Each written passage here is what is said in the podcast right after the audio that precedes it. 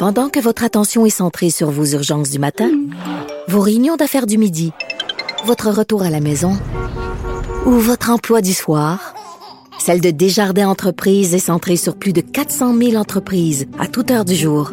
Grâce à notre connaissance des secteurs d'activité et à notre accompagnement spécialisé, nous aidons les entrepreneurs à relever chaque défi pour qu'ils puissent rester centrés sur ce qui compte, le développement de leur entreprise.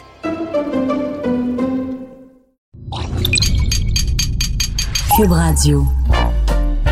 La décennie 40, chers amis, est probablement la plus importante en termes de productivité, d'offres d'émissions à l'auditoire grandissant d'autant plus qu'elle va être menacée dans quelques temps, c'est-à-dire une décennie plus tard, par l'apparition de la télé. Donc elle atteint son apogée en termes d'accaparement auprès de l'auditoire. La radio, premier influenceur. Une histoire de la radio par Gilles Proux. Dans cette décennie va naître la radio transistor qui va bouleverser aussi les habitudes. Mais je dirais que c'est la guerre qui occupe l'écran de l'actualité, si vous acceptez cette expression, en ce sens de masse de productivité et d'émergence de vedettes de la radio. Communicateur né, Gilles Pou est un passionné de radio depuis plus de 50 ans. Un regard éclairé et éclairant sur l'évolution de ce moyen de communication centenaire qui influence encore notre quotidien. Et parmi ces vedettes, il faut que j'ouvre une parenthèse pour vous parler un peu, en tout cas plus longuement, de Louis Franqueur. Ça dit rien aujourd'hui, probablement.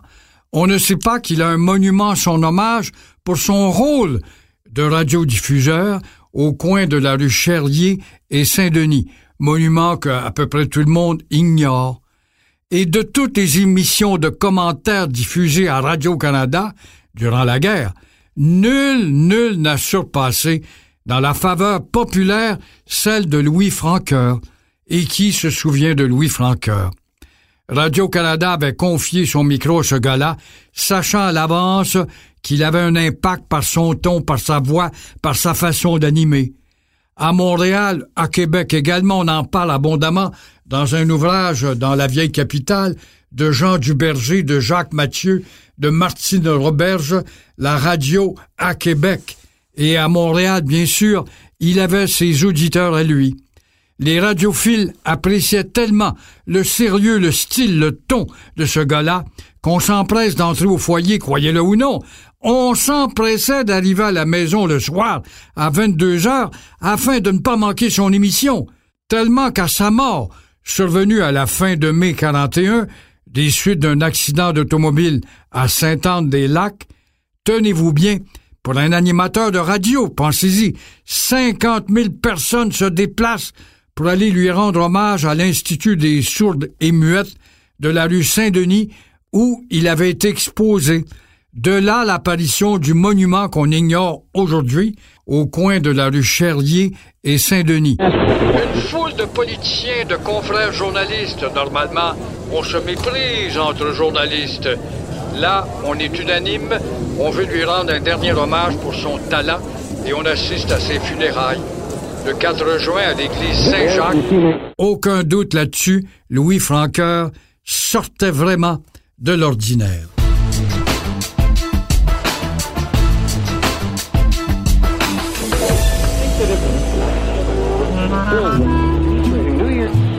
Et pendant la guerre, je disais qu'il y avait des noms qui vont sortir Paul Barrette, Gérard Arthur, le père d'André Arthur, Marcel Ouimet, Benoît Lafleur, qui font d'excellents reportages, notamment en Italie où le 22e régiment débarque.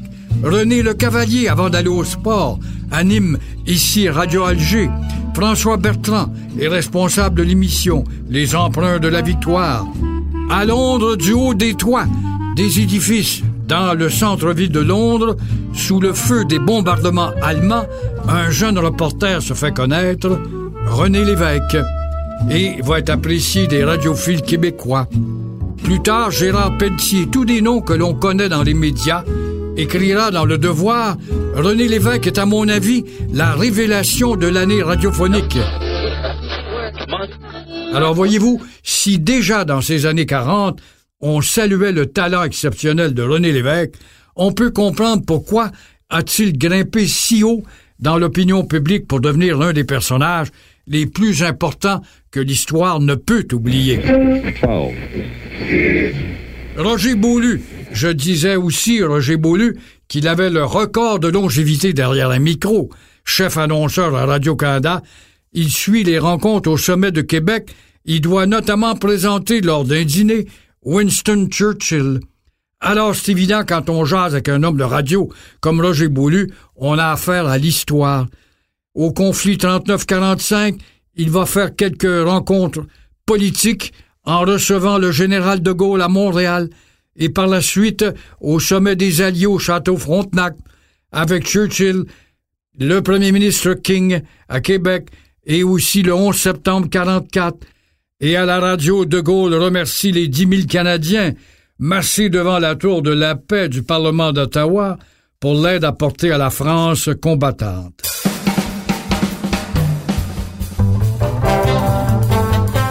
Au même moment ou parallèlement, le monde sportif, on a besoin de se distraire, ne pas qu'écouter que les misères et les douleurs de la guerre, le monde sportif prend une place importante dans la programmation de Radio-Canada.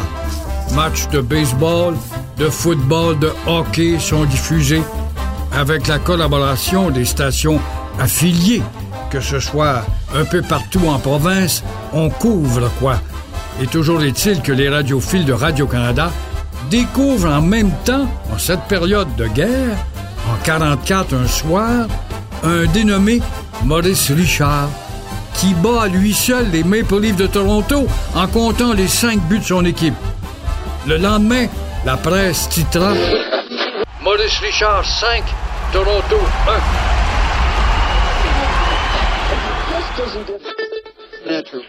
Les Canadiens français commenceront de plus en plus à s'identifier à lui. Il est notre symbole identitaire. Et avec la guerre, il va sans dire que tous les ponts sont coupés entre Québec et la France. Alors depuis ces dernières années, notre radio a axé sa programmation sur le disque français. Pourquoi? Parce que, à la fin de la guerre, nombre de chanteurs français se sont exécutés devant des Allemands dans une salle, un restaurant quelconque. Ils vont donc goûter à un purgatoire.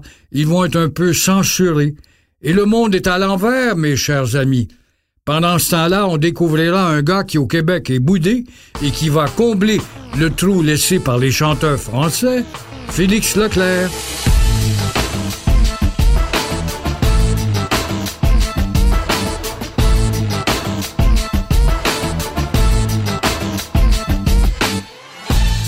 C'est ainsi que le soldat Lebrun lancera la mode des chansons de guerre. Il ouvre la voie à d'autres dont Jacques Aubert, Lionel Parent. Roland Lebrun connaîtra autant de gloire que la Bolduc.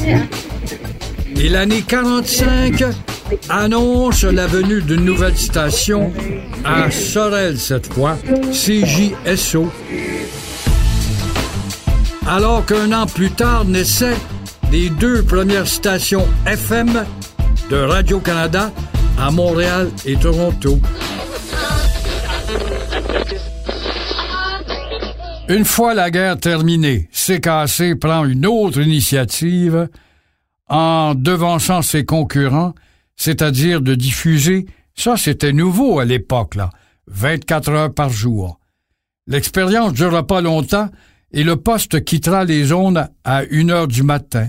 Ça coûtait trop cher. Phil Lalonde, le directeur des émissions, propose aussi à cet homme fort populaire qui sortait d'un camp de concentration pour cette tenue debout, le maire Camillien Aude. Il va animer sa propre émission en compagnie d'invités tirés sur le volet.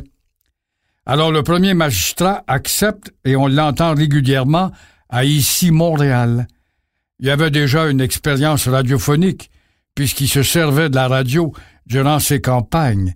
Comme vous voyez, il euh, était bien avant de son temps par rapport à Jean Drapeau, qui va l'imiter plus tard en utilisant lui aussi les ondes de la radio et toujours CKC, qui est choyé. Au cours de l'année 47, on discute de l'opportunité de populariser la radio FM. ou en français on devrait dire MF, c'est-à-dire de modulation de fréquence. Le départ de ce nouveau média va être très lent parce qu'en début, la radio FM n'intéresse pas tellement les gens, les compagnies, les bureaux. Alors, on l'a fait tourner pour pas trop déranger les clients dans des bureaux d'avocats, des bureaux de dentistes, dans les ascenseurs. On n'a pas bouleversé les ondes comme ça va arriver un peu plus tard pour faire de ce média celui qui éclipsera la radio AM. Pendant que votre attention est centrée sur vos urgences du matin, vos réunions d'affaires du midi, votre retour à la maison ou votre emploi du soir, celle de Desjardins Entreprises est centrée sur plus de 400 000 entreprises à toute heure du jour. Grâce à notre connaissance des secteurs d'activité et à notre accompagnement spécialisé, nous aidons les entrepreneurs à relever chaque défi pour qu'ils puissent rester centrés sur ce qui compte, le développement de leur entreprise.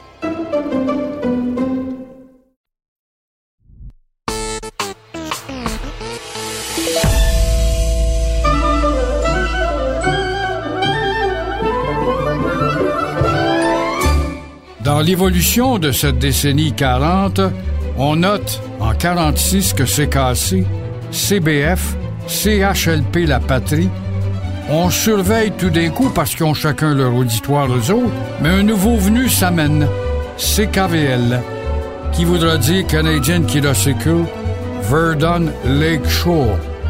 CKVL se fait connaître avec le casino de la chanson, animé par Jean-Pierre Masson. On engage des artistes, Hérol Malouin, Émile Genet. Et le poste de la presse, lui, pendant ce atteindra, en 49, les sommets de la cote d'écoute. Une participante à un concours gagne 7000 dollars et le poste reçoit la même année plus de 7 millions de lettres.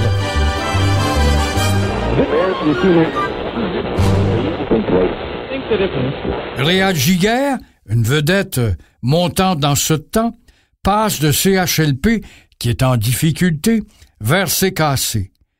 Lorsque Roger Boulu quitte Radio-Canada, il va à CKVL. Voyez le mouvement là avec les nouveaux venus qui intéressent les vedettes et les patrons veulent avoir des vedettes pour attirer l'auditoire. Alors CKVL sera à l'origine de grandes carrières. Oscar Peterson, Félix Leclerc, Peterson, le petit gars de la rue Saint-Antoine, à Saint-Henri, participe à quelques concours de talent à l'antenne de CKVL et en même temps, Félix Leclerc avait lâché sa guitare qui était accrochée aux ondes de CHRC à Québec pour venir faire un tour au poste de Verdun. Oui, CKVL accapare les gros noms des vedettes du temps fort distingués quand on pense que Guy Moffett, par exemple, tant identifié à Radio-Canada, va être en ondes à CKVL. C'est lui qui va faire connaître la chansonnette française. Plus tard, ce sera Jean Coutu et également Jacques Normand.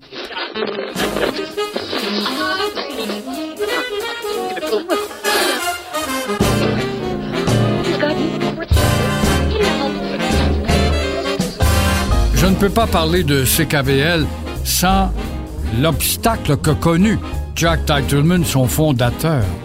Il annonce qu'il veut établir une antenne de radio à Verdun, troisième ville en importance à cette époque au Québec.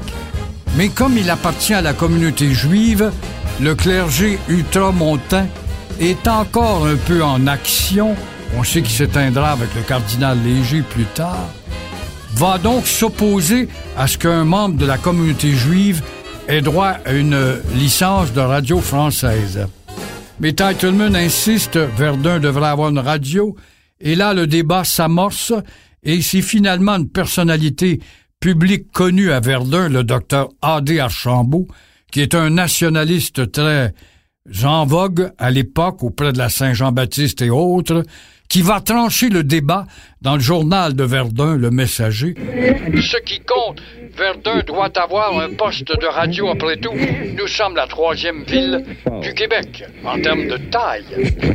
Et va naître donc CKVL. Mais Titleman, pour se justifier auprès des auditeurs, se promène dans les rues parallèle de la rue Gordon où est établi son futur poste de radio avec une salle de spectacle. Il a donc acheté un ancien théâtre. Et là, cogne aux portes et demande aux gens qu'est-ce que vous aimeriez entendre à la radio? Massivement, les gens, autre époque, autre mœurs, n'est-ce pas, vont dire des chansons françaises. Voilà que Titleman, qui est perspicace, va saisir l'occasion, sachant qu'en France, nombre de chanteurs sont boudés par les ondes parce que certains d'entre eux ont chanté devant les nazis durant la guerre. Alors les chanteurs français vont s'amener ici et CKVL va devenir le véhicule idéal pour les Charles Trenet, pour Charles Aznavour un peu plus tard, pour euh, Fernandel qui vient donner des spectacles, pour combien d'autres les compagnons de la chanson. Et de ce côté, Pierrette Champoux de CKVL aura l'honneur de décrocher le titre de première radio-reporter à interviewer sur le vif des vedettes françaises. Elle devient donc la première femme à titre de reporter artistique à Montréal, car la radio n'était pas très ouverte beaucoup en tout cas, à des employés féminins à cette époque. Oh, on recevait des femmes pour animer des chroniques, des émissions quelconques, mais pas à titre d'employé comme reporter. Jack Titleman va être récompensé avec l'exclusivité auprès de ses chanteurs français en mettant sur pied la parade de la chansonnette française. Il va décrocher des cotes records où il va menacer la puissante CKC et bien sûr CHLP qui va bientôt disparaître. Alors CKVL va aussi conjuguer avec la culture en promettant l'union des artistes, imaginez-vous dans ces années, un million de dollars aux artistes de l'Union si vous acquiescez à mon invitation où je vais mettre en ondes onze radios romans quotidiens. Alors, nul doute que ça va faire vivre nombre d'artistes de chez nous et en même temps intéresser les auditeurs nouveaux qui tendent leur oreille à cette nouvelle antenne.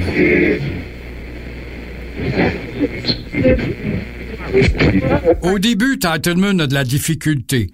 Il a un poste de 10 000 watts. Ça s'appelle CKVL, Canadian Kilosicle, Verdun Lakeshore. Il darde ses zones vers l'ouest de l'île, communément appelé le West Island. Et voilà que le West Island, à cette époque, fin des années 40, est composé de champs de vaches. Alors, Titleman prévoyait que tout cela se peuplerait avec des Canadiens français qui s'installeraient là.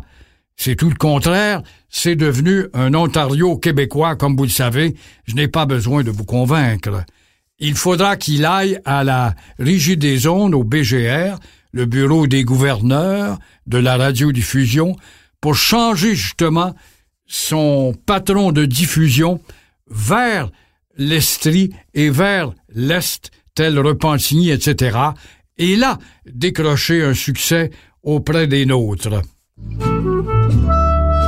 Dans cette fin de la décennie 40, il y a aussi un autre joueur anglophone qui est un ancien vendeur de publicité francophone à l'antenne de CKC qui s'appelle Joseph Arthur Dupont.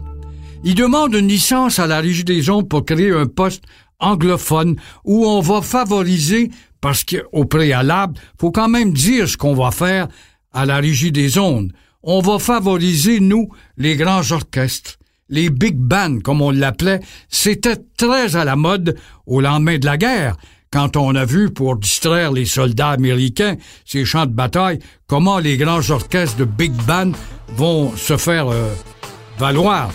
Alors, il demande donc une licence pour créer CJAD, qui veut dire Canada Joseph Arthur Dupont, qui va diffuser au début que de la musique et ne parler qu'aux 15 minutes pour rappeler aux gens, vous écoutez présentement la station des grands orchestres CJAD ou CJAD. Il devient donc en quelque sorte le précurseur de la radio FM qui va finir par prendre sa place au soleil un peu plus tard. C'était La Radio, premier influenceur par Gilles Proux. Enregistrement Antoine Lamar dans l'environnement spkr.studio. Contenu historique Gilles Proux. Montage et réalisation Fred Rioux. Production Cube Radio.